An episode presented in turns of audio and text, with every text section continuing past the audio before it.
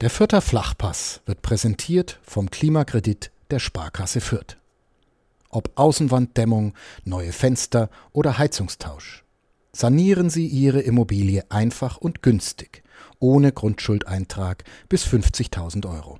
Denn Sanieren hilft Energiesparen. Der Klimakredit der Sparkasse Fürth. Chris, lass uns mit der Frage einsteigen, die am Samstag am meisten diskutiert wurde. Ist ein 1 zu 1 gegen den 1. FC Köln zu wenig?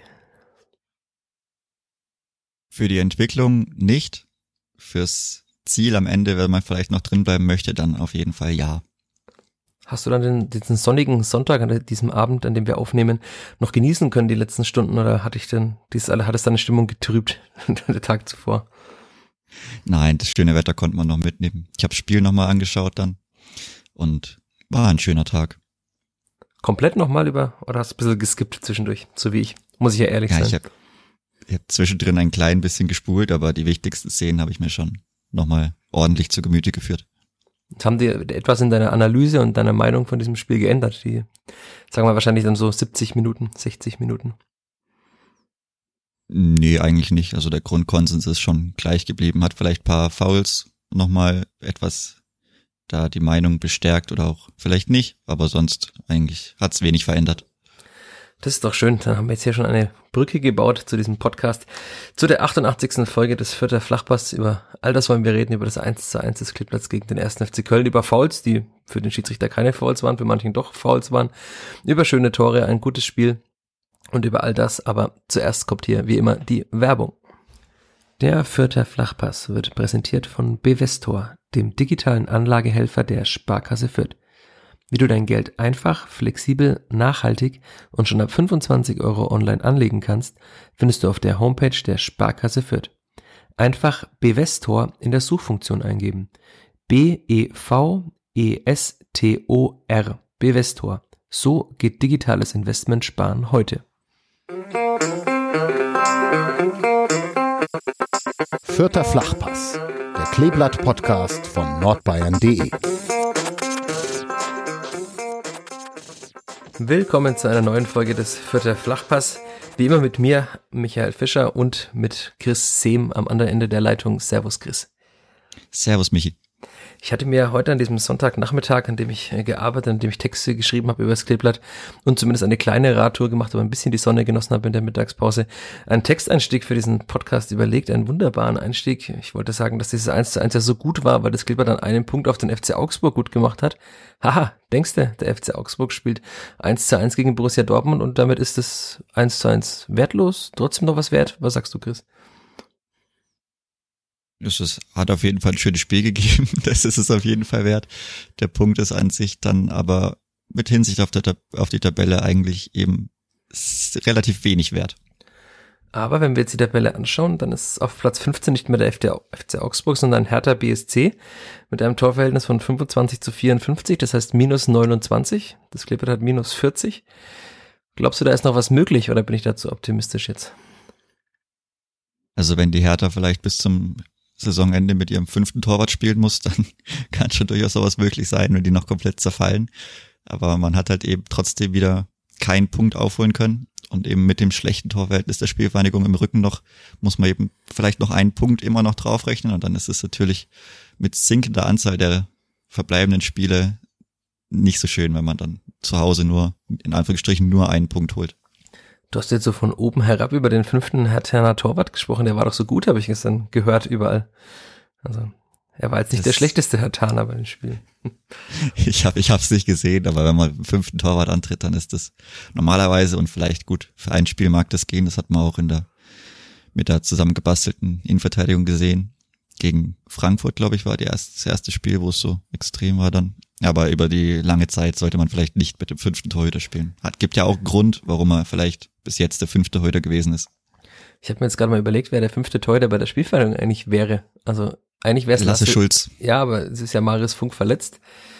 Zählt er dann mit? Oder ist es dann schon äh, Semir Kaimakci, der neue U19-Torhüter?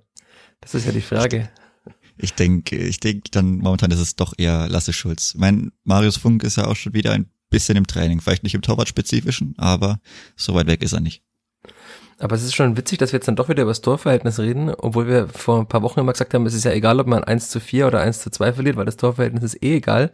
Und die Hertha dachte sich, na, wartet mal, wir können das auch. Also das ist dann sind doch mal einige Gegentore nochmal bitter, also unter anderem das 1 zu 7 gegen Leverkusen, aber auch diese jüngsten 1 zu 4 auswärts, weil wenn die nicht wären, wäre man beim Torverhältnis schon relativ nahe dran. Das, ist, das stimmt, die Ausfälle waren dann vielleicht ein paar zu viel, aber ich bleib dabei, es wird sich wahrscheinlich nicht übers Torverhältnis regeln, sondern da muss man schon noch einige Punkte einfahren. Aber es klingt jetzt alles so, als wärst du dann doch etwas niedergeschlagen gewesen nach dem Schlusspfiff und hättest dir insgeheim natürlich wie alle für deinen Dreier gewünscht und hättest den auch für notwendig befunden. Also zu Hause möchte ich allgemein, egal gegen wen, immer gewinnen. Das ist schon mal erste Priorität und zweitens war es dann einfach gegen die Kölner, die gut von mir aus, die stehen vielleicht auf Platz sieben, aber die stehen eher auf Platz sieben, also zu Hause so gut spielen. Die waren schon, ich glaube, elf Punkte aus elf Spielen davor, also jetzt keine Auswärtsmacht. Man hat es ja auch ganz gut unter Kontrolle gehabt. Es war aber ein ausgeglichenes Spiel. Aber trotzdem, es war dann im Spiel, habe ich mir schon auch mal gedacht, ja, hoffentlich schießt man noch dieses eine Tor, weil das 1-1 dann ist, ist einfach so, man kommt halt damit nicht sehr viel weiter. Mit der Drei-Punkte-Regel, da ist es dann, wenn man so weit weg ist, einfach do or die. Entweder man verliert, das sind null Punkte, aber man braucht halt unbedingt den Sieg, um da irgendwas aufholen zu wollen. Das heißt, es war schöne Rednerei der Verantwortlichen und der Spieler, die nach dem Spiel gesagt haben, mal sehen, was der Punkt noch wert ist und man muss auch mal zufrieden sein, wenn man gegen den ersten FC Köln unentschieden spielt. Nee, so würde ich es nicht sehen, weil die haben ja durchaus nochmal eine andere Sichtweise. Also für die Entwicklung war es auch gut. Man ist wieder durch nach dem Rückstand zurückgekommen, hat ein sauberes Spiel gemacht. Und der Punkt ist dann natürlich, gegen Tabellen siebten nimmt man das schon mit, aber wenn man dann das größere Bild vielleicht zeichnet, und wenn man noch sieht, was dann noch für Spiele kommen, was da auch zu Hause noch kommt, wo man vielleicht nicht immer drei Punkte einplanen kann, dann hätte man gegen Köln vielleicht die drei Punkte einfach mal mitnehmen müssen. Okay, das ist jetzt hier der Hot Take von Chris Sehm. Ich bin noch zuversichtlich. Borussia Dortmund ist ja schon Vizemeister am 33. Spieltag. Ja, die werden 1-0 geschlagen, aber das ist, das hast das ja schon, muss, das, das hast wird ja schon kommen, vor Monaten ja. quasi gesagt. Als so gar nicht abzusehen war, wie diese Entwicklung des Kleeblatts, ich habe das in einem Text jetzt auch aufgegriffen, weil Entwicklung ist irgendwie das, das Wort der Stunde beim Kleeblatt, weil jede Woche wird die Entwicklung betont. Aber dieses Spiel war ja trotzdem nochmal auch über 93 Minuten hinweg ein Zeugnis der Entwicklung. Du hast gerade schon angesprochen, dass man nach dem Rückstand zurückgekommen ist. Aber man kann ja auch, also ich würde vorschlagen, wir springen trotzdem nochmal zurück und ähm, gehen das Spiel mal wieder chronologisch an, weil es dann einfach einfacher ist, als bevor wir irgendwas vergessen zwischendurch. Es ging ja schon los in der zweiten Minute, ich habe mir das nochmal notiert, weil ja alle immer sagten, die Kölner flanken die ganze Zeit und flanken auf Modest und dann zack, in der zweiten Minute kam schon die erste Flanke rein. Also das war eine self-fulfilling prophecy, dass der FC Köln tatsächlich die ganze Zeit Flanken in den Strafraum schlägt. Aber die war dann kein Problem. Und dann sind wir eigentlich schon bei Andreas Linde, äh, weil das wäre der erste Punkt, über den ich mit dir nochmal sprechen wollen würde. Bei der ersten Chance von Branimir Gotha, wo er zu lange wartet mit dem Abschluss, die wird ja weder eingeleitet von Linde und auch im weiteren Verlauf hat er so viele Aktionen eingeleitet. Bin ich jetzt äh, zum Linde-Fan mutiert oder war das einfach wirklich ein sehr gutes fußballerisches Spiel auch von ihm? Das war absolut ein sehr schönes fußballerisches Spiel, gerade von hinten, wenn man, wenn man das sieht, da waren auch viele Bälle, die einfach so viel Effet hatten, die sie auch richtig schön gedreht haben, die gut zum Mann kamen. Also der macht echt eine, auch im, im Gesamtbild eine sehr, sehr gute Figur da hinten drin. Und wie gesagt, ja, vor der ersten Kölner Chance da gab es ja auch schon eine Chance des Kleeblatts, die sehr, sehr, sehr, sehr heiß war. Ja, also ich, der Aufbaupass war schon echt, fand ich gut auf Duziak, denn durchgesteckt auf Gotha und ich habe mir dann, du hast die Spiele angeschaut, ich habe es mir auch nochmal angeschaut, gefragt, warum er so lange wartet. Also gegen die Hertha hat er nicht so lange gewartet, hat ihn einfach ins lange Eck gehauen. Und da hat er dann wieder irgendwie überlegt, offenbar. Oder ist einfach äh, Timo Hübers, war es, glaube ich, ist der, oder Luca Kilian, ich weiß gar nicht, einer von den beiden Kölner Innenverteidigern, ist der einfach besser als jeder Hertaner Innenverteidiger. Äh, ich denke, dass er, er muss halt den Ball irgendwie von, also der kommt irgendwie hoch und dann hat er nicht den perfekten ersten Kontakt, dadurch huppelt er noch länger und dann ist er ganz kurz schneller als der Ball, deswegen hat er den Ball so ein bisschen hinter sich, da muss er nochmal mitnehmen. Und dann wird er natürlich von Luca Kilian klasse abgegrätscht, sonst hätte auch Martin Schwäbe locker easy überwunden. Also der Ball war schon sehr, sehr schön in die andere Ecke unterwegs. Und ja, ich meine, für eine erste Chance war es aber sehr gut war bisschen blöd, weil die Ballmitnahme vielleicht nicht perfekt war und der Ball dann zu langsam für ihn war und er dann auch noch zu weit weg war und bis er dann gut oder einigermaßen gut zu Beistand, perfekt stand er auch beim Abschluss nicht zum Ball, hat es dann einen Ticken zu lang gedauert, dass dann der Verteidiger eben reingrätschen konnte und das dann aber auch also gut gemacht hat. Gab ja viele abgeblockte Bälle auf beiden Seiten auch. Ja, es hat sich ja da schon dann angedeutet, dass es, dass beide Mannschaften unbedingt gewinnen wollen. Und aber es hat sich auch angedeutet, warum beide Mannschaften eigentlich momentan im Aufwärtstrend sind. Man, du hast jetzt klar gesagt, die Kölner sind auswärts nicht so stark, aber trotzdem haben sie ja schon viele Punkte gesammelt und die Fans haben ja gefühlt jede zweite Minute vom Europapokal gesungen. Das hat dann Steffen Baumgart später ein bisschen relativiert, aber ich, man hat schon gemerkt, dass da auch einiges an, an Wucht zum Beispiel dahinter ist. Also ich finde zum Beispiel, jetzt habe ich hier immer ein bisschen springen. Klar ist ein Schuss von Thielmann ist vorbeigegangen nochmal am vierter Tor. Und dann war ja dieser Kopfball von Modest, also das war so, ich fand, das war krass, was der für eine Wucht in so einen Kopfball reinbringt, weil der war jetzt ja, also war jetzt schon ein Stück weg vom Tor, nicht, nicht aus zwei Metern, aber da war schon eine enorme Wucht dahinter. Es gibt ja auch bei der Zone, gab es mal eine Decoded-Folge über das Kopfballspiel von Anthony Modest und also klar, der war zu platziert, aber ich fand, der war auch gut gehalten, guter Reflex von Linde, wenn wir uns schon äh, loben. Und dann natürlich dieser Lattentreffer. Also ich, ich habe erst meinen Augen gar nicht getraut, und dann, aber wie der da gegen die Latte geknallt ist, hat sich fast so angehört wie damals bei Jedro Willems, als er gegen die eigene Latte geklärt hat. Aber das, da konnte man dann schon zufrieden sein, dass man dann noch, äh, dass es noch 0, 0 zu 0 stand, oder? Also es waren zwei sehr gute Chancen. Ja, das war ja, das war ja dann so ein Zweier- oder, oder Dreierpack, dann mit der Parade und der Ecke und diesem, naja, mit diesem Hackending. Und ja, na klar. Und man muss natürlich auch sagen, in der Hinrunde wäre der vielleicht, so blöd wie es anhört, Kick an den Rücken vom Torwart gegangen. Da hat wir ein bisschen Glück, dass er noch mit hinschaut, sich dadurch so, so leicht schräg bückt und dann geht er genau an ihm vorbei, dass er aufsetzt und eben zurück ins, ins Feld wirklich springt und nicht dann vom Feld wieder zurück ins Tor. Aber das gehört halt eben dazu. Und danach fand ich aber jetzt auch nicht, dass die Kölner auch weiteren Spielverlauf in der ersten Halbzeit dann allzu extrem gefährlich geworden wären. Äh, das einzige war ja eigentlich die, ja. der Freistoß, aber wobei ich mir immer ja, unsicher bin, ob der überhaupt rein wäre. Also es sah, er hatte schon einen guten Drall nach rechts. Wahrscheinlich wäre er auch gegen den Pfosten geklatscht, wie der, die der Kopfball zuvor auch gegen, äh, der Hackenschuss gegen die Latte geklatscht ist. Also also Linde hat ihn gut gehalten, aber ich glaube, das sieht bei ihm auch immer sehr spektakulär aus, weil er einfach so groß ist. Ne? Also ich glaube, das, ja, das macht einiges mega aus. Lang einfach, ja. Ja, also es sieht aus, als ob er den, den, den Monster Safe gemacht hätte, aber also es war, es war gut gehalten, der Freistoß, aber ich glaube, er war jetzt auch nicht so gefährlich. Er war jetzt nicht so scharf getreten zum Beispiel. Aber zerreden wir eine sehr gute Leistung von Andreas Linde nicht. Ähm, der nächste, über den ich, äh, über den ich gern mit dir reden wollen würde, ist Jamie Leveling.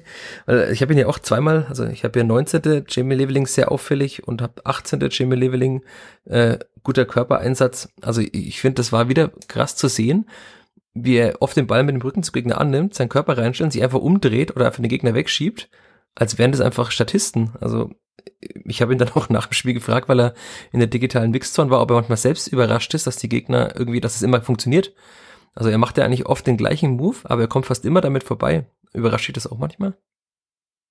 Ja, schon. Also gerade, dass er das auch, also einmal was er außerhalb des Strafraums, glaube ich, einmal sogar innerhalb des Strafraums, dass er da so, ja, also relativ einfach da vorbeikommt. Also ist schon, schon krass. Also gerade, dass es halt wirklich immer so das Gleiche ist, also den Ball erstmal weiter weghalten mit dem Fuß und dann eigentlich nur gerade legen und sich bisschen rumdrehen.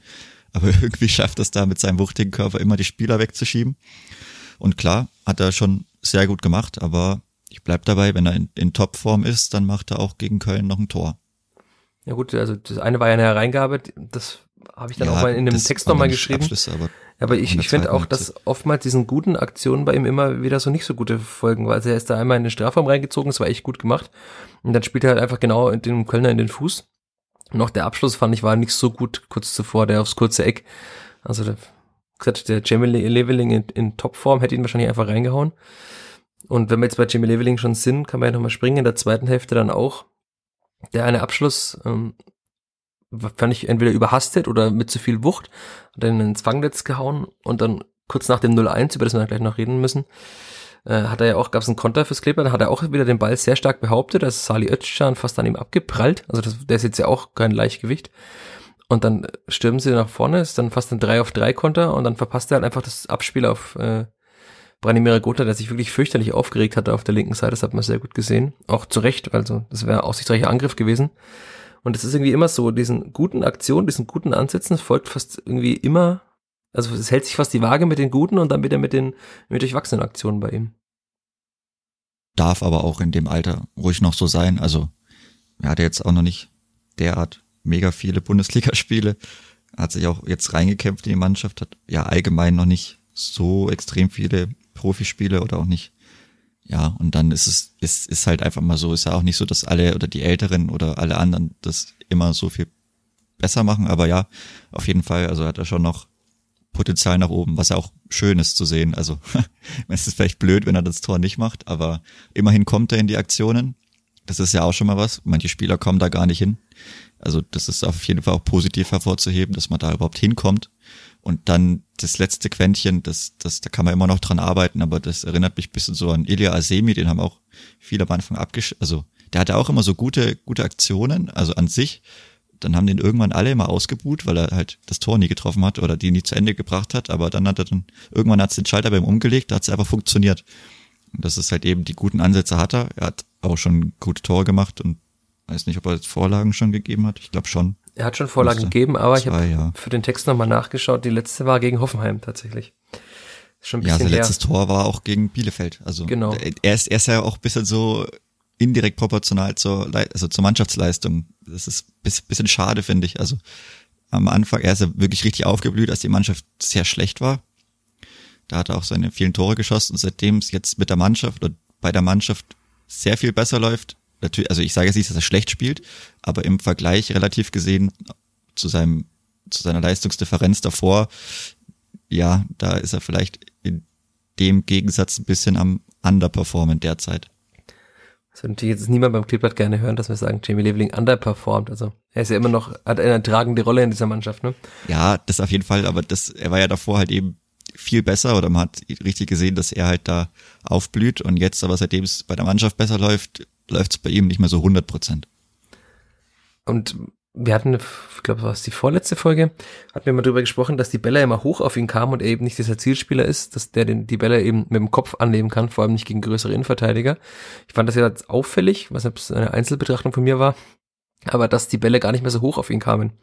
Also einige Bälle von Lindes hat, hat man auch gemerkt, dass die bewusst eben schon eher so auf Brusthöhe kamen, dass er ja, quasi ja. dem Ball entgegengehen kann. Auch das ist ja dann nochmal eine von Stefan Deidle oft zitierte Entwicklung, dass man eben sieht, okay, es bringt nichts, weil er verliert eh jedes Kopfballduell, weil er einfach kleiner ist als die ganzen Innenverteidiger und die halt eben auch im Kopfballspiel wahrscheinlich noch um einiges besser sind. Also wenn jemand halt bei drei, vier Jahre Bundesliga gespielt hat, dann ist er auch Jimmy Leveling im Kopfballspiel überlegen. Aber das war dann schon auch schön zu sehen, dass das klappt. Und es hat ja auch erstaunlich oft geklappt. Also er hat ja sehr viele Bälle dann auch festgemacht und mehr als in den vergangenen Wochen. Also ich habe jetzt keine Daten dazu da, aber gefühlt war das schon so, dass er den Ball öfter mal festgemacht hat. Und er hat ja auch gesagt, das ist seine Aufgabe als Stürmer, den Ball festzumachen und dann, Zitat, schönes Fußballwort, wieder klatschen zu lassen. Bei Cedric Itten ist der Ball auch oft geklatscht, aber in eine andere Richtung, aber das, das ist nach Glasgow geklatscht gefühlt. Ja, nee, aber nicht nachtreten, das ist nicht Da gut, klatscht es jetzt nicht mehr, aber okay. Wenn es englische Härte wäre, aber nein, mhm. lassen wir das weg. Aber wir sind jetzt äh, wieder elegant über das Tor hinweggegangen, denn ich fand, das Clipper ist sehr gut aus der Pause dann rausgekommen, nach diesen intensiven 45 Und, Minuten. Eine, eine gelbe Karte von Sali Özcan, die würde ich schon auch noch gerne erwähnen, also. Ja, sprich, nicht. sprich. Ja, das ist, keine Ahnung, das regt mich in der Bundesliga allgemein so auf dass die irgendwie, das ist auch gefühlt viel mehr Psychoterror. Das ist auch so, da hat er wieder halt nachgetreten, ohne Grund. Also halt auch wirklich. Immerhin hat's der Schiri gesehen. War auch schon ein paar Mal so, dass man das vielleicht nicht unbedingt sieht, aber keine Ahnung, die haben allgemein so, so viel Stress gemacht, dann wollten sich dauernd irgendwelche Leute mit, mit Viergeber gefühlt boxen oder mit Seguin. Auch keine Ahnung, völlig ohne Grund, weil so wirklich harte Fouls gab's nicht. Auch in der zweiten Halbzeit, als er gemeint, also als er gemeint hätte, er wäre gefault worden von Nielsen, Weiß ich auch nicht gut. Danach steht er auf und kann sofort wieder weiterlaufen. So schlimm war es dann wohl nicht. Ja, weiß ich nicht. Das sind so Sachen, keine Ahnung. Also finde ich zumindest auffällig, dass es in der ersten Liga viel mehr über den Kopf geht, auch noch solche Sachen. Viel mehr provoziert wird, dann nochmal mehr rumgemault wird. Also ist jetzt, keine Ahnung, kann auch falsch sein oder weil man es jetzt präsenter hat, aber irgendwie gefühlt sind es so viel mehr so, in Anführungsstrichen, komische Mannschaften, die einfach immer Stress machen wollen, auf allen Ebenen, fußballerisch, auch psychisch, keine Ahnung. Das wollte ich aber nicht unerwähnt lassen, dass er da nachgetreten hat. Fand ich nicht okay. Ja, weißt du ja, mit Fair Play gewinnt man keine Spiele. Außer die Fair Play-Wertung. Nee, du hast, du hast schon recht. Und das war ja dann auch ein paar Mal zu sehen, dass irgendwie Modest gegen Griesbeck und Viergeber seltsam mit den Armen oftmals gearbeitet hat, also völlig unnötig im Laufduell auch. Ich glaube, das war Modest auch sehr unangenehm, dass er halt irgendwie so Leibwächter die ganze Zeit hatte. Also er kam ja nicht wirklich gut zur Entfaltung. Wie auch schon im Hinspiel. Auch das natürlich eine gute Entwicklung beim Clipper, dass man zweimal schafft, Anthony Modest eigentlich sehr gut zu verteidigen. Er hatte nicht viele Szenen. Hat er in der zweiten Hälfte nochmal einen Kopfball aufs Tor gehabt? Ich glaube nicht. Oder? Erinnerst du dich an einen noch? Sonst war der in der, Frage. in der ersten Halbzeit eigentlich der In einzige. Der ersten Halbzeit, ja. Ja. Also das ist dann schon gut, dass man das auch verteidigen kann. Also 15 Tore kommen nicht von irgendwoher und meistens klappt es ja dann doch, dass er einmal den Ball gut setzt. Hat eben nicht geklappt in dem Spiel. Das war ja dann auch einer der Garanten wahrscheinlich, dass man dieses Spiel zumindest unentschieden gestalten konnte, weil wenn Anthony Modest ein oder zweimal frei zum Kopfball kommt, dann nutzt er das meistens auch und der Torhüter hat dann eben keine Chance mehr. Naja, jetzt darf ich aber zum 0 zu 1 kommen, oder? Gerne, ja. Also, wenn man das Spiel nochmal an, im Stadion, so quasi das Live-Bild im Stadion, da ist mir das gar nicht so aufgefallen. Aber dann äh, im Fernsehen sieht man, dass Timothy Tillman den Ball irgendwie ganz komisch verstolpert an der Mittellinie. Das ist eigentlich der Ausgangspunkt dieses Tores. Ähm, würdest du ihn da in die, in die Pflicht nehmen oder sagst du, das muss man auch verteidigen können in der Folge noch? Das ist jetzt eine gute Frage. Das habe ich jetzt gar nicht so im Kopf. Ich habe mir eher das Tor dann nochmal direkt angeschaut. Wie gesagt, kann ich jetzt gar nicht so Nee, viel es dazu war irgendwie sagen. ganz komisch. Er hat irgendwie, weiß nicht, ob er irgendwie nicht richtig zum Ball stand. Jedenfalls ist er so nicht richtig zum Ball gekommen. Und da haben die Kölner den Ball eben erobert an der Mittellinie. Dann haben sie verlagert, eben von rechts auf, nach links. Und dann ist der Ball zu Keins gekommen, über, glaube zwei Stationen verlagert. Und aber das war halt so drei, vier Sekunden vorher. Aber gut, dann bin Mhm. ich wahrscheinlich alleine damit da. Aber das war eben der Ausgangspunkt, dass er den Ball dann nicht behaupten konnte im Mittelfeld. Aber klar, das kann eigentlich auch mal passieren, ne? In einem Fußballspiel, dass man den Ball womöglich an der Mittellinie mal nicht behaupten kann.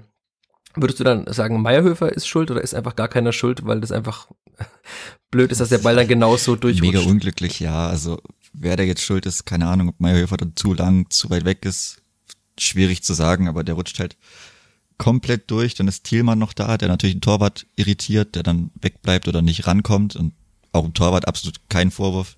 Ich meine, wa- was will er machen? Er kann da schlecht drauf spekulieren, dass der Ball da an Freund und Feind vorbeigeht, dass Thielmann nicht rankommt, weil dann schaut er noch dümmer aus. Und ja, das war einfach mega unglücklich. Man hat es ja an der Expected Goal Goal Wert gesehen, da geht, ich meine, die haben es auf zwei Prozent aufgerundet. Bei Sky haben sie gesagt 1,7 irgendwas Prozent, also nicht mal jeder 50. Ball, der so gespielt wird, mit den Verteidigern und mit dem, mit dem Verkehr vor dem Tor geht er überhaupt rein. War leider mega unglücklich, aber irgendwie auch komisch, dass man gegen den Mannschaft mit Anthony Modest so ein Tor frisst. Ja, war einfach, war irgendwie schade auch. Kevin, schade. Hat auch ein Tor gemacht übrigens. Schlechter Ja. Wortwitz an der Stelle. Aber das sei mir ja auch mal gegönnt. Ich ein bisschen Freude habe an diesem tr tristen Sonntag im Büro. Nee, aber das Krasse war dann ja zu sehen, wie das Klippert äh, reagiert hat ähm, auf dieses Gegentor. Ne? Also man hatte das ja schon gegen die Bayern, dass man sehr gut reagiert hat auf ein Gegentor. Aber jetzt war es eigentlich fast nochmal krasser, klar. Das ist ein anderes Niveau, der erste FC Köln als der erste FC, erste FC Bayern. Ne? Ist auch sehr gut als der FC Bayern. Und aber also das war wirklich, also ich war, war fast schon begeistert auf der Tribüne, das zu sehen, wie gut es dann eben einfach geklappt hat. Also die eine Szene habe ich vorhin schon angesprochen, das war kurz nach dem Gegentor, glaube zwei Minuten. Der Konter, wo sich Leveling sehr gut behauptet, war schon sehr aussichtsreich und er verpasst dann eben das Abspiel.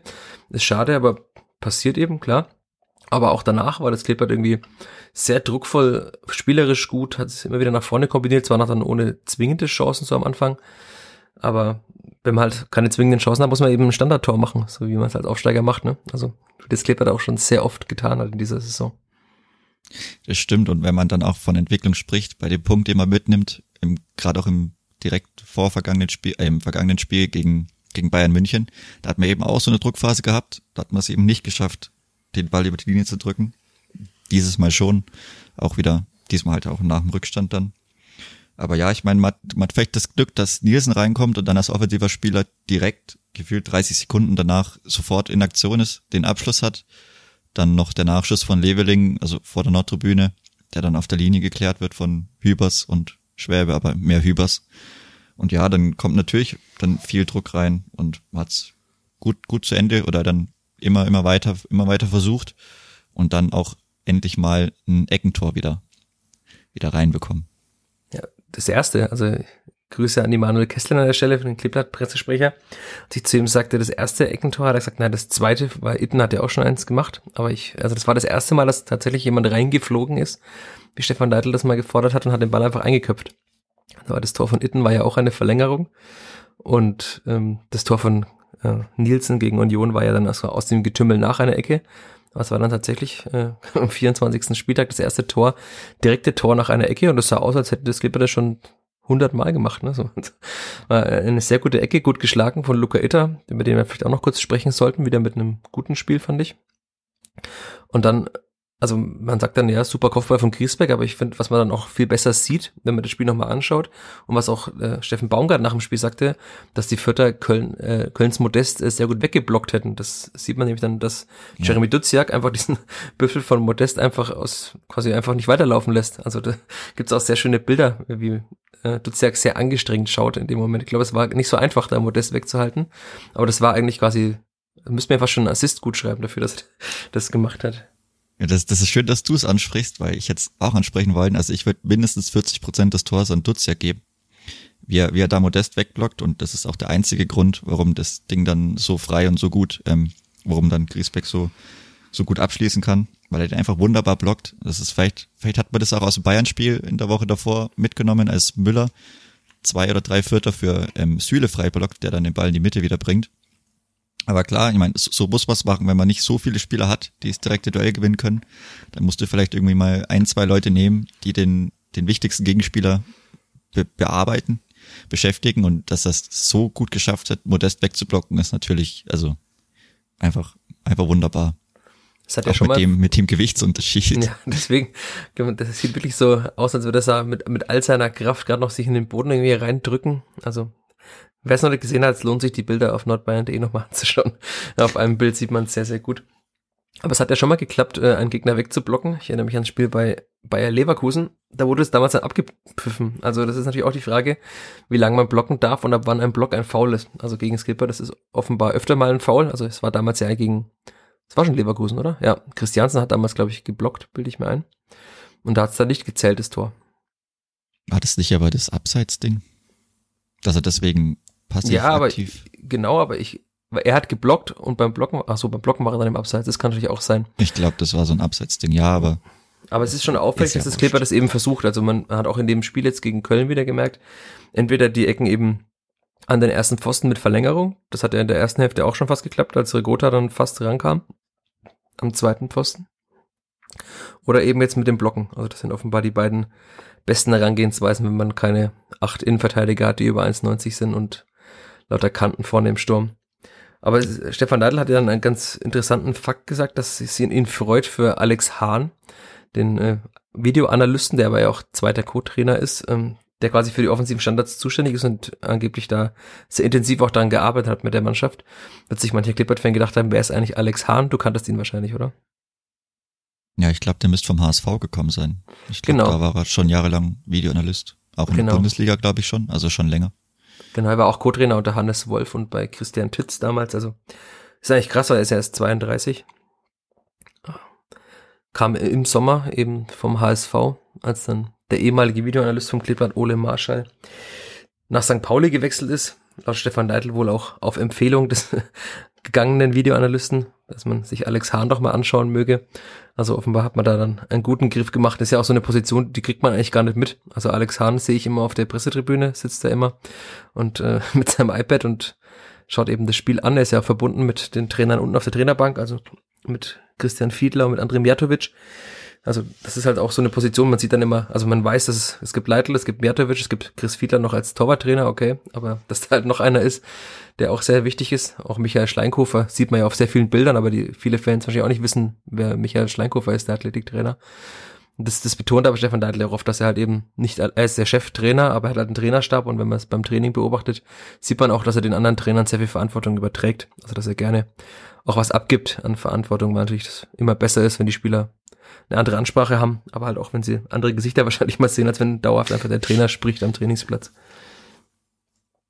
Ja, Ja, sagt er. ja, auf Hab jeden ich's- Fall. Na, muss, muss man halt mal zum Training gehen, dann kennen wir die Gesichter.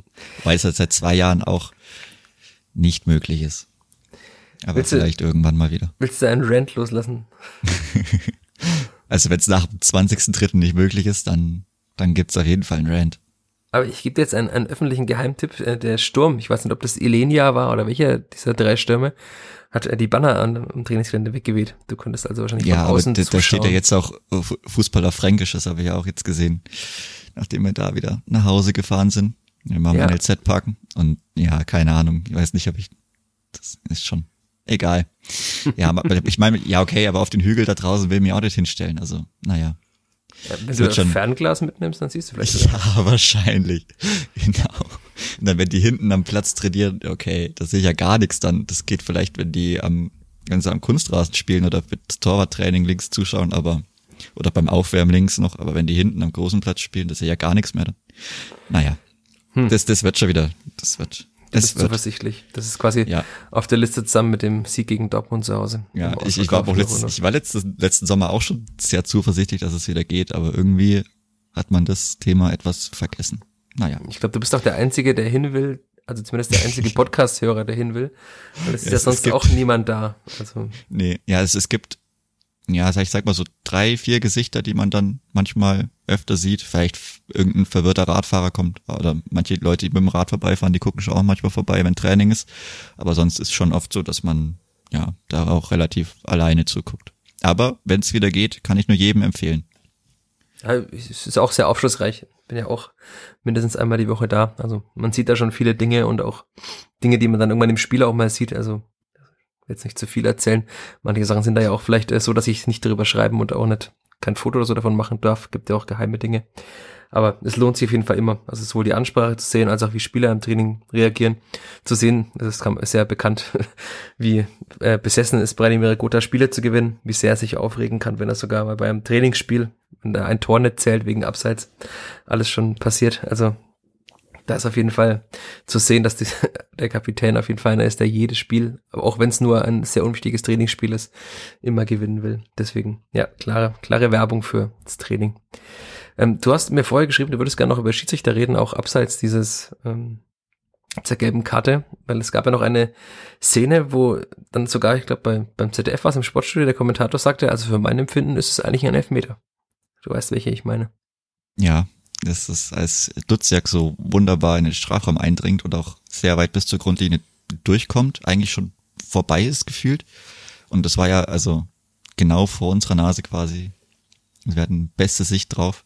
Im Moment war ich mir relativ sicher, dass es ein Elfmeter ist. Nach dem Spiel habe ich gedacht, na gut, vielleicht hat er den Ball und den Dutzjak gerade so gleichzeitig noch getroffen, dass es vielleicht kein Elfmeter war. Dann habe ich heute Spiel nochmal angeschaut. Auf Sky sah es so aus, als würde den Ball gar nicht treffen. Oder zumindest nicht wirklich. Und wenn, dann hat er ihn vielleicht sogar, also Kilian, glaube ich. Ja, es war Luca Kilian, ja. Ja, dann hat er vielleicht davor sogar Dutzjak noch gehalten. Also der, der VR-Check ging auch wieder verdächtig schnell, ging ja sehr, sehr bald weiter mit der Ecke dann. Ich weiß nicht, wie du wie du es gesehen hast. Ich weiß, ich habe die Sportstudio-Zusammenfassung nicht gesehen, ob die vielleicht noch eine andere Kamera hatten, aber gerade mit der letzten Kamera bei Sky weiß ich nicht, ob er da noch wirklich gut am Ball war und den sauber abgegrätscht hat. Ja, also ich fand auch, dass es, also es braucht sich kein Kölner beschweren, wenn es einen Elfmeter gibt. Also ich habe im Stadion, auf der Pressetribüne gibt es ja auch ein paar Bildschirme, auch direkt äh, Sky quasi nochmal kurz die Szene angeschaut und da hat man schon gesehen, dass er ihn sowohl oben, wie du sagtest, am Arm hält ganz kurz und auch bisschen schiebt, als auch unten am Fuß leicht erwischt. Und ähm, also man kann pfeifen, manche würde sagen, man muss pfeifen und passt da wieder zur Saison des Skippers, dass es dann eben keinen Elfmeter gibt. Denn äh, dass dann Strafschussschütze in der Mannschaft ist, der sehr gerne trifft und auch sehr zuverlässig trifft. Klar, das hätte womöglich das 2 zu 1 bedeutet. Wie im Hinspiel eben auch schon, da wurde dem Clipper der auch schon ein Elfmeter verwehrt. Ist dann wieder diese, eine dieser ja. kleinen, eine dieser kleinen Geschichten, die halt eben so ein großes Ganzes irgendwann ergeben. Also es ist schon bitter.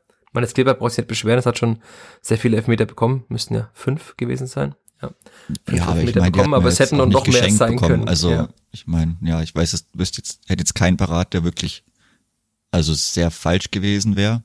Und das Ding, also im Block, ja, da war ich vielleicht ein, ein bisschen sauer in der Situation, aber, aber ansonsten, ja, keine Ahnung. Also in, den, in der Nachbetrachtung hat es für mich auch so ausgeschaut, es sollte man den geben, vor allem weil er auch vorbei war. Ich weiß es nicht. Naja, es war, wie es war. Und wenn wir dann schon beim Schiedsrichter sind, dann müssen wir noch mal über eine Szene mit Christiansen reden. Ich habe immer noch nicht verstanden, warum der Schiedsrichter da nicht gepfiffen hat.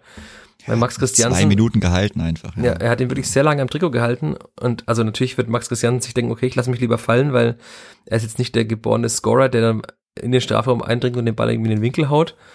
Aber also das war ein ganz klares Foul. Der Sky-Kommentator sagt, oh, das gibt jetzt äh, okay, gar nichts. Also er wollte eigentlich sagen, es gibt Gelb, also weil es war klares Halten, klares taktisches Foul und dann lässt er einfach weiterlaufen. Also das sind so Dinge, die werde ich auch niemals verstehen. Also da das hat ja nicht mehr mit dem VAR zu tun, das hat einfach eine schlechte Schiedsrichterleistung. Und das ist Beim- schon Weil man auffällig. sieht, wo es war halt auch, ne? Ja. Also es war jetzt nicht irgendwo noch ganz weit weg im Mittelfeld, sondern die Position wäre schon auch sehr, sehr saftig gewesen. Ja, ich, keine Ahnung, das war dann auch, da habe ich mir dann kurz die Mütze vom Kopf genommen und wenn das passiert, dann bin ich schon sehr, sehr sauer in dem Moment. Weil das hat, waren dann einfach mehrere Entscheidungen, auch, auch ein Stoßen gegen, gegen Seguin, wo halt der Arm klar vorangeht, wurde auch nicht gepfiffen und das, ich meine, ei- ganz so auch im Nachhinein betrachtet, super schlimm war die Schiedsrichterleistung nicht, aber es war auf jeden Fall keine runde Schiedsrichterleistung. Ich denke, so kann man das durchaus sagen.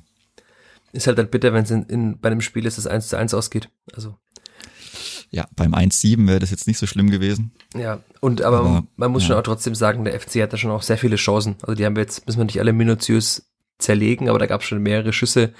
Also, einer, der knapp von links kommend rechts am Tor vorbeigestriffen ist. Und, da war die ganze Bank schon aufgesprungen. genau, also der war auch sehr gute auch, Das sah Chance. super gut aus, ja. Ja, also, Waren schon alle auf dem Feld. Da war, ich glaube, manche sind schon fünf Meter ins Feld reingerannt, haben schon gejubelt, aber der ging dann vorbei. Glücklicherweise aus vierter Sicht natürlich. Also das wäre nicht bitter gewesen, aber ich habe es ja in der Pressekonferenz angesprochen, also mit Stefan Leitl mal gefragt, woran, äh, was er glaubt, woran es liegt, dass man so viele Gegentore in der zweiten Hälfte bekommt. Jetzt ja wieder eins, aber vor allem auch sehr viele späte Gegentore. Auch wieder, wenn wir beim Thema Entwicklung sind, kein spätes Gegentor. Also gegen die Bayern spätes Gegentor. In Wolfsburg ja späte Gegentore bekommen. Gegen die Hertha noch ein spätes Gegentor bekommen. Das war auch, also ich fand, es gab einige so Entwicklungsschritte in diesem Spiel dass man eben auch das geschafft hat, das 1 zu 1 zu halten. Und es waren, glaube ich, die langweiligsten drei Minuten Nachspielzeit, die ich äh, je erlebt habe, oder? Das Gefühl, dass, also ich habe mir da einfach gar nichts mehr aufgeschrieben, außer die eine Flanke von der Gotha, die Pololo gar nicht erreichen kann. Aber sonst ist ja eigentlich nichts passiert Ja. in der Nachspielzeit. Und dann Schiedsrichter auch, glaube ich, nach 93-01 abgepfiffen. Ja, die war, die war sehr, ja, ist eigentlich wirklich nichts passiert. Also, mein, ist ja auch mal nicht schlecht. Ich denke, beide waren dann im Endeffekt auch, ja, was heißt zufrieden, aber haben sich damit abgefunden, dass es halt an diesem Samstag nur, in Anführungsstrichen, nur ein Punkt werden sollte und dann, ja, dann ging es recht unspektakulär zu Ende.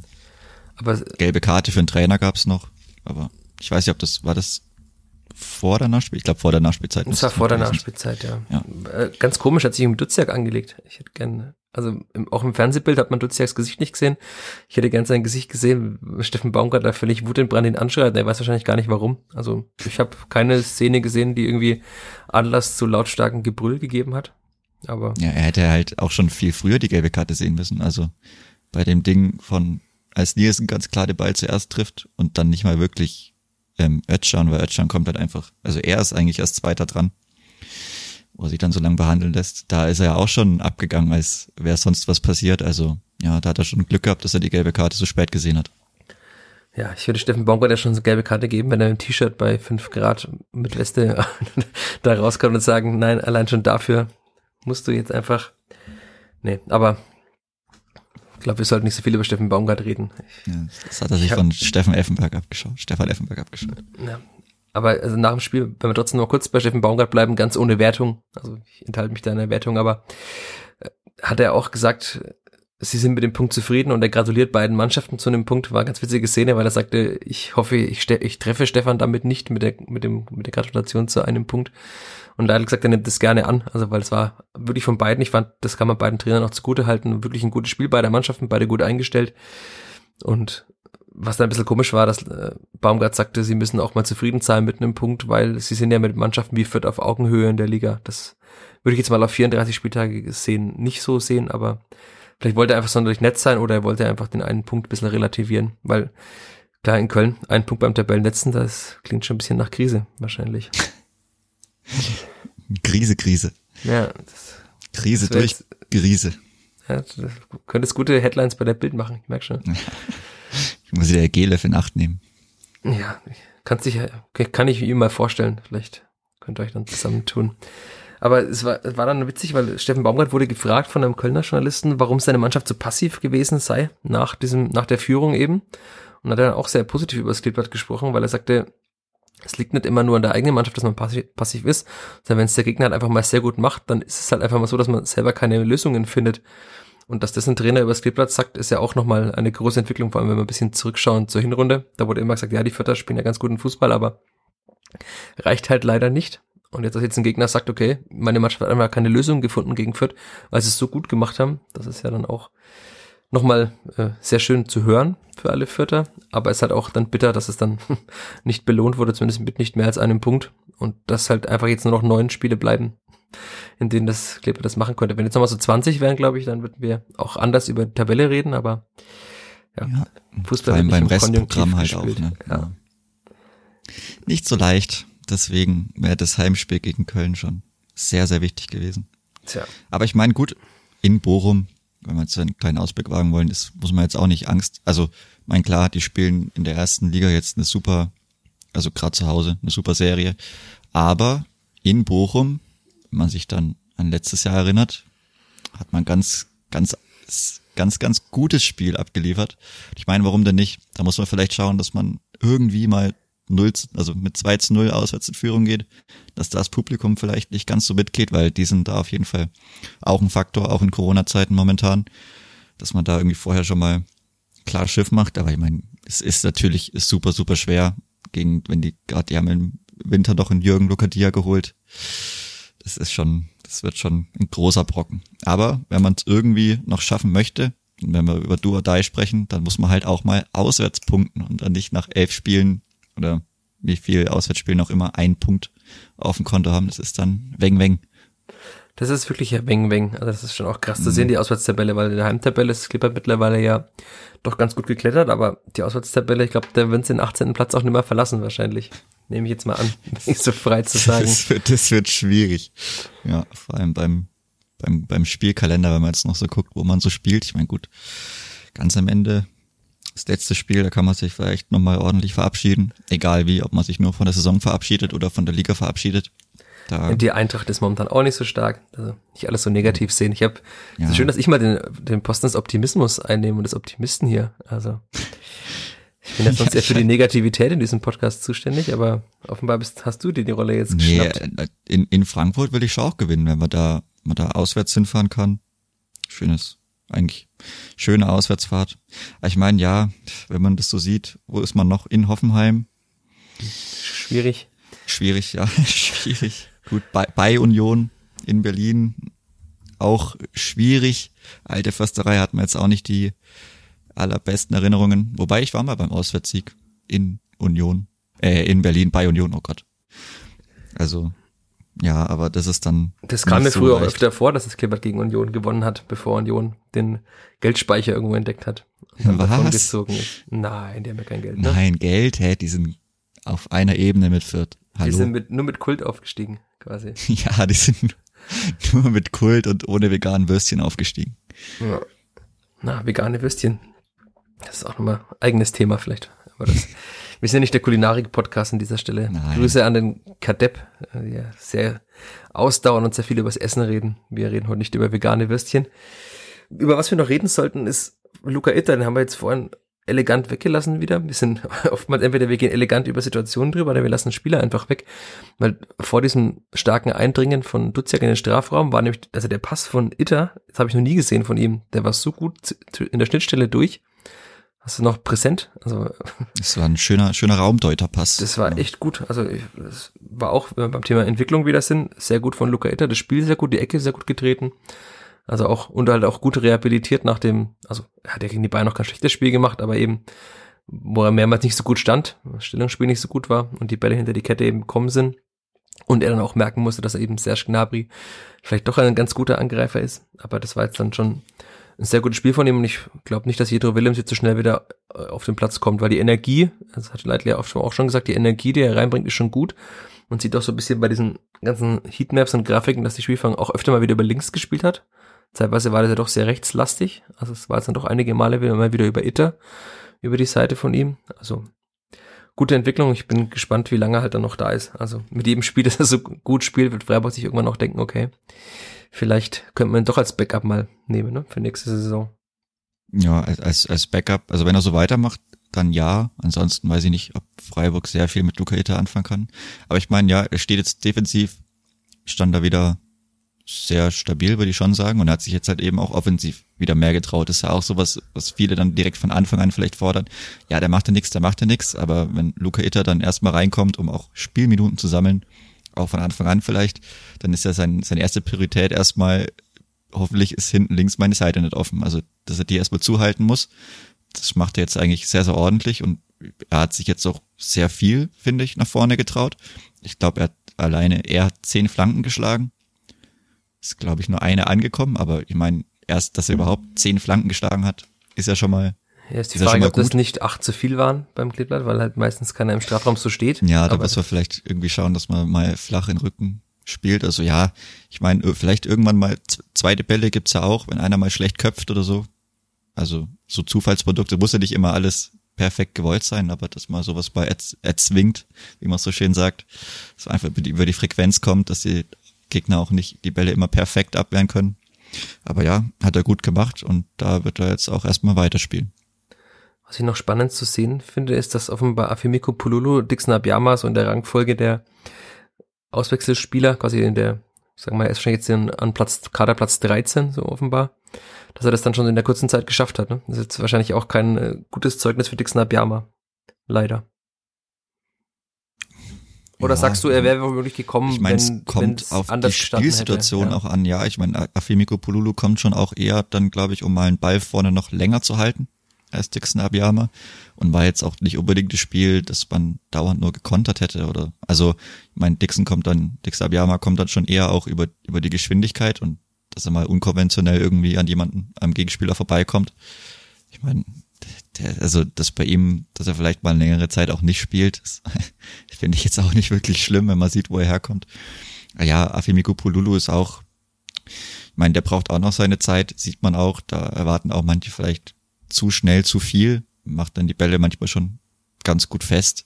Und das passt schon. Auch, dass jetzt nicht so viel gewechselt wurde, kann ich auch gut nachvollziehen, weil es ist halt immer so, es hat ja, hat ja gepasst. Also ist ja nicht so, dass man was hätte verändern müssen oder dass irgendwelche Spieler jetzt äh, blau gegangen wären oder sonst was. Also da kann ich auch die zwei Wechsel dann schon nachvollziehen. Mich würde es freuen, wenn ich, wenn man mal wieder ähm, Raschel sehen, sehen würde. Ich fand, das Debüt war ganz ordentlich. Den würde ich gern mal wieder sehen für so 20 Minuten oder so. Wenn dann vielleicht Paul Seguin das nächste Mal eine gelbe Karte oder so frisst und das Spiel dann wieder emotional ist, dann kriegt, kriegt, Raschel vielleicht auch ein paar Minuten. Ja, Wobei dann ja auch auf Green Wochen, kommt, ne? Ja, es wird ja seit Wochen drüber gesprochen, dass es Clippert so viele, also da sind so viele Gelbsperren drohen, aber irgendwie schaffen es alle Spieler jede Woche wieder. Ich habe mir dann gedacht, okay, dann müssen wir vielleicht in Bochum muss dann mal Raschel ran, aber es wieder nicht. Dann vielleicht gegen RB, was vielleicht auch nicht das dankbarste Spiel ist, als Sechser gegen RB zu spielen, aber. Aber da kann man viel lernen auf jeden Fall. Ja, äh, ich glaube, das war das erste Mal, dass Max Christiansen in der Startelf stand, will ich, also ja. aus dem Kopf raus. Ja, da Doppel, Doppelsechs, gesperrt, ja. Ja, Doppelsechs mit Griesbeck damals. Aber hat sich viel verändert, ja. Es hat sich tatsächlich sehr viel verändert, wenn man darüber, also das, also ob Griesbeck mal im defensiven Mittelfeld gespielt hat, das ist ja schon so weit weg. Aber, ja. Ich würde sagen, damit machen wir das Spiel zu, oder? Willst du noch was zum Spiel sagen? Müssen wir wieder Max Christiansen huldigen, oder? Sowieso, der fängt alle Bälle ab einfach.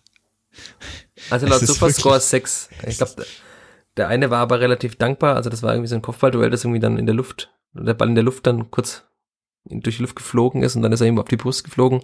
Das wird wahrscheinlich auch mitgezählt, aber trotzdem, also. Ja, ich meine, aber da hätten ja alle immer fünf oder sechs, so ist es ja nicht. Ja. Also, das, was er, was, was er da liefert, ist einfach, einfach nur gut.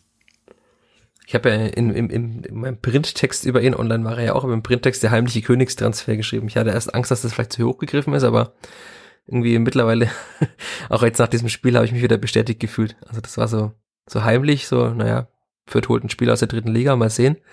Aber das ist dann schon echt, also sehr, sehr gut. Auch jede Woche wieder fast. Also er hat mal ein durchwachsenes Spiel zwischendurch mal, aber er liefert auch konstant ab. Also es ist keine Eintagsfliege bei ihm. Eine Stütze, auf die man sich auf jeden Fall verlassen kann. Und man sieht jetzt auch ganz oft, wenn man darauf achtet, wie oft er auch beim Schiedsrichter mittlerweile ist. Also weil ich mit ihm auch über dieses Thema Führung kurz gesprochen hatte dass halt er auch ohne Binde führen will. Also man sieht ja oft, dass halt dann irgendwie Griesbeck, Vierjever, äh, Gotha und auch oft Max Christiansen eben da sind. Also das sieht man dann schon bei den Leuten, die sich beim Schiedsrichter beschweren oder die mal den Wund aufmachen, ist er schon auch oft dabei. Deswegen, ja, Max Christiansen, super, würde ich sagen. Ja. Und wir haben ja der Flachpass approved. Ja, kriegt er einen Stempel von uns, eine Urkunde nach der Saison. Ja. Oder halt ein, ein NFT Wie heißt das? Du bist doch der Junge hier von uns beiden, du musst es doch wissen. Ja, wir können, wir können hier ein, ein NFT machen. Aber da braucht er erst mal eine Blockchain, eine äh, Ethereum-Adresse. okay. Wird er schon haben als Junger. Ja, jung yeah. hat er im Trainingslager gesagt, er ist ja schon bei den Alten jetzt dabei mit 25. Mit 25, ja. Alter Hauding. Und weil es hat sich ja verändert, es kam ja noch Sebastian Griesbeck und Nick Vierchever, die sind ja auch älter als er. Stimmt. Ja, aber ich glaube, wir schweifen schon wieder zu sehr ab. Wir sind ja hier der Anti-Abschweif-Podcast. wir haben ja eigentlich immer die Top 3 hier. Ich weiß nicht, ob es eine Top 3 ist, aber du hast gesagt, du würdest gerne noch über drei Namen reden. Ähm, so nach ein paar Spielen der Rückrunde mal Bilanz ziehen, wie es eigentlich die Spieler gemacht haben und machen, die das Klippert verlassen haben in der Winterpause. Damit werfe ich jetzt einen Namen in den Ring und sage einfach nur Nils Seufert. Dein Take. mein Take, ja. Ich das sieht man vielleicht, warum er auch bei der Spielvereinigung ein Spiel gemacht hat. Gegen, gegen Stuttgart, wenn man jetzt vielleicht das DFB-Pokalspiel auslässt. Aber warum er einfach nicht rankommt. Ich meine, er wechselt jetzt zum, oder hat gewechselt zum, ich glaube damals, keine Ahnung, Tabellen 16. Sandhausen oder jetzt sind sie auf 15 auf jeden Fall. Hat ein Spiel gemacht, wurde da ausgewechselt, hat seitdem eine Minute oder zwei Minuten gespielt und sitzt aber beim Tabellen 15. der zweiten Liga durchgehend auf der Bank. Kann man jetzt daraus ziehen, was man will. Ich denke, das kann man auch dann einfach so stehen lassen. Sagt aber auf jeden Fall auch ein bisschen was über den Spieler aus vielleicht. Glaubst du, dass er nochmal zurückkommt zum Klippblatt? Überhaupt? Also, man hat ja allgemein schon jetzt gezeigt damit, dass man unzufrieden ist mit seiner Entwicklung. Und er zeigt jetzt nicht gerade, dass er in der nächsten Saison vielleicht äh, eine große Hilfe ist da im Mittelfeld. Ist halt die Frage. Also ich denke, Sandhausen wird ihn, wird ihn sich nicht holen. Zumindest Stand jetzt ist es eher unwahrscheinlich. Dann ist halt einfach die Frage, also was passiert mit ihm? Ich meine, der Vertrag ist ja unterschrieben er kann sich auch wahrscheinlich oder könnte sich, das will ich ihm nicht unterstellen, aber also Vertrag ist Vertrag, der gilt für beide Seiten. Und dann muss man ja auch erstmal, müsste man erstmal jemanden finden, der ihn dann haben möchte, ne? Wobei ich meine, seine Vita ist ja, ist ja ganz okay, aber er ist jetzt im, ja, fast allerbesten Fußballeralter. Und wenn es da halt nur für die Bank in Sandhausen reicht, schwierig. Ja, es ist immer ein bisschen traurig. Ich fand, der war in der Vorbereitung, hat er irgendwie so irgendwann einen sehr spritzigen Eindruck gemacht, er war sehr fit. Hat auch gegen Fenerbahce hat man schon mal gut gespielt. Nach seiner Einwechslung in dem Testspiel, aber irgendwie hat er das dann nicht konservieren können und auch bei seiner Einwechslung, klar, das ist immer undankbar. Er ist ja in Gladbach auch eingewechselt worden. Also bei dem Spiel lief ja, irgendwie auch alles falsch, was falsch glaub, laufen das, kann. Das habe ich ja. irgendwie auch gestrichen irgendwie aus meiner, aus meiner Festplatte. Aber ja schwierig. Also ich kann mir ehrlich gesagt nicht vorstellen, dass er nochmal zurückkommt und dass man eher dann versucht, irgendeinen Abnehmer für ihn zu finden. Weil, also die Perspektive ist klar, das ist die Frage, wer im Mittelfeld noch geht. Aber wenn alle bleiben, bis auf Segu, der womöglich gehen könnte, dann ist, glaube ich, da kein Platz für ihn im Mittelfeld. Also sehe ich zumindest auch keinen auf der Bank, äh, keinen Platz, weil da wird man wahrscheinlich eher, wenn ich jetzt in die Glaskugel schaue, Marvin Weiß womöglich einen Profivertrag geben und versuchen, den aufzubauen noch fürs Mittelfeld. Also man braucht ja auch Local Player. Es ist, ist ja jetzt schon sehr voll auf der Bank. Also wenn man sieht, wie wenig dann trotzdem noch, also Green wird halt klar paar Mal eingewechselt, aber dann Russell hat bis jetzt auch noch nicht sehr viel gespielt. Und die beiden sehe ich auf jeden Fall vor ihm, wenn man dann mit Marvin Weiß, wie gesagt, noch einen Local Player hochholt, dass man da auch bisschen in der Wertung äh, mit drin bleibt. Ja, dann wird's eng. Dann springen wir doch mal zu einem anderen Spieler, für den es auch sehr eng wurde, der dann meistens nicht mehr einen Platz auf der Bank bekommen hat, Adrian Fein. Das ist dann, kann man vielleicht noch mal kürzer machen. Also, er ist. Er hat, war bis jetzt noch nicht einmal im Kader. Er hat ein Testspiel jetzt gemacht. Über 60 Minuten, glaube ich, bei Dynamo Dresden. Aber er war jetzt auch am Wochenende wieder nicht im Kader. Hat jetzt natürlich auch Corona gehabt. Ist ja also maximal unglücklich auch, dadurch, dass er auch anscheinend auch bei der Spielvereinigung länger nicht im Mannschaftstraining gewesen ist. Oder ob die damit vielleicht nur die Winterpause gemeint haben, bin ich mir jetzt nicht so sicher, aber irgendwie liest sich das manchmal so, als wäre auch bei der Spielvereinigung schon aus dem Mannschaftstraining raus gewesen im Dezember dann. Ja. Also ich habe ihn noch gesehen, ich kann jetzt nicht genau sagen wann, ich habe ihn noch gesehen. Aber klar, also er war halt dann quasi freigestellt zur Vereinssuche, auch als die Vorbereitung wieder begonnen hat. Und dann, klar, da fehlen ihm dann nochmal so ein paar Tage Vorbereitung, die oftmals ja, ja auch vielleicht nochmal ja intensiv sind. Und zuletzt gespielt hat er dann, also am 7.11. beim Kleeblatt sieben Minuten. Das ist klar. Und davor dann äh, zwei Minuten bei der Hertha noch. Also das ist dann schon krass. Und das war im September, auch, also klar, vor einem ja, halben Jahr. Ist, aber er kommt halt, er findet einfach nicht sein Glück. Ja, ist auch wirklich, eigentlich auch tragisch, muss, muss man so sagen. Ja, vor allem die Frage ist halt bei ihm, was kommt jetzt dann danach? Also wenn du es halt bei der fünften Leihstation auch nicht wirklich schaffst, wo gehst du dann hin? Also dann bleibt ja fast nur noch die dritte Liga. Und das ist dann für ein äh, so hochgehandeltes Talent vom FC Bayern, das irgendwie so der Schlüsseltransfer beim Kleeblatt sein sollte für die Bundesliga. Ist dann schon sehr, sehr schwierig. Vielleicht überfrachtet man ihn da auch mit Erwartungen. Also ich, erstens war, es war ja ganz gut, vielleicht nach Dresden zu gehen, da hätte er auch Möglichkeiten zu spielen im Mittelfeld, aber. Auch mit Ale der Raute, also. Ja, ja. Aber Alexander Schmidt, der Trainer, hat ja gesagt, äh, man muss Geduld haben und dann muss ihn erstmal aufbauen. Das klingt jetzt an danach, als ob er sofort nächste Woche spielt, wahrscheinlich. Und dann ja, wahrscheinlich auch eher über Kurzeinsätze. Ja, dann haben wir jetzt auch bald schon März, ne? Also ich meine, so lang auf, also so viel Aufbauzeit gibt's da auch einfach nicht. Und ich meine, wenn man dann im Abstiegskampf vielleicht dann noch steckt, dann schaut man ja auch, dass man irgendwie seine Leute zusammen hat, dass man da Kontinuität reinkriegt und dann wird's ganz, ganz, ganz schwierig. Ja, ganz, ganz, ganz schwierig. dass man schon wieder eine Überleitung gebaut für den FC Ingolstadt, zu dem Hans Sapai gewechselt ist.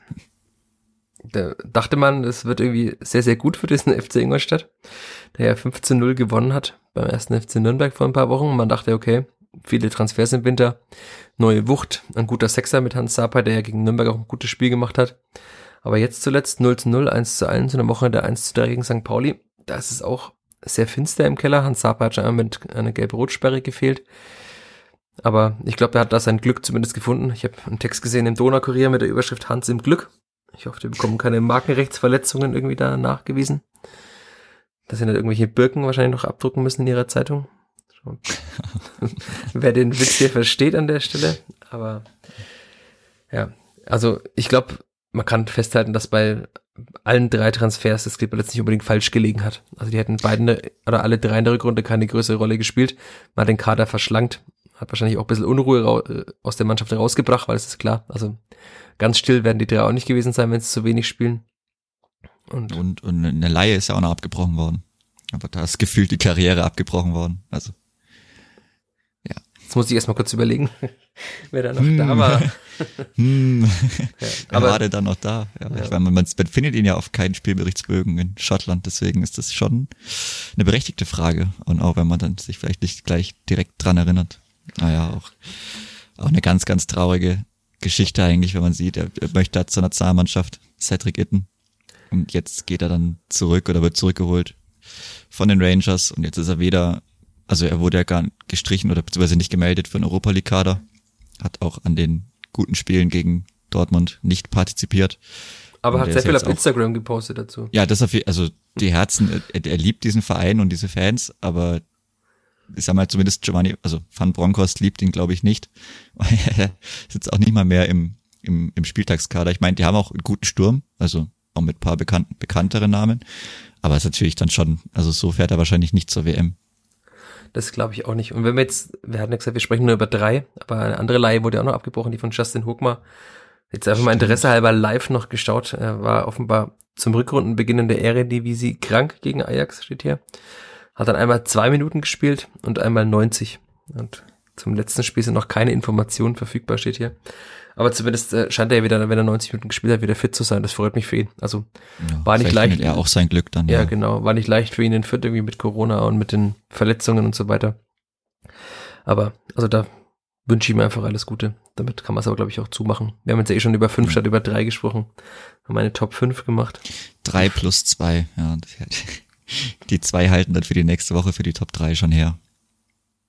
Was? Top 3 gibt's nächste Woche auf jeden Fall mal wieder für dich. Da kannst du dich schon freuen. Ja, wunderbar, da freue ich mich. Ja. So, wir sind wieder was bei einer Stunde angekommen, haben die Zielmarke erreicht. Hast du noch was zu sagen, Chris? Willst du noch was loswerden? Willst du noch über jemanden schimpfen?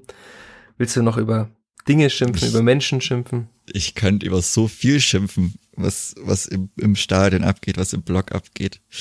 Über, über Leute, die gegen Köln Viva Colonia anstimmen. Auf der Nordtribüne.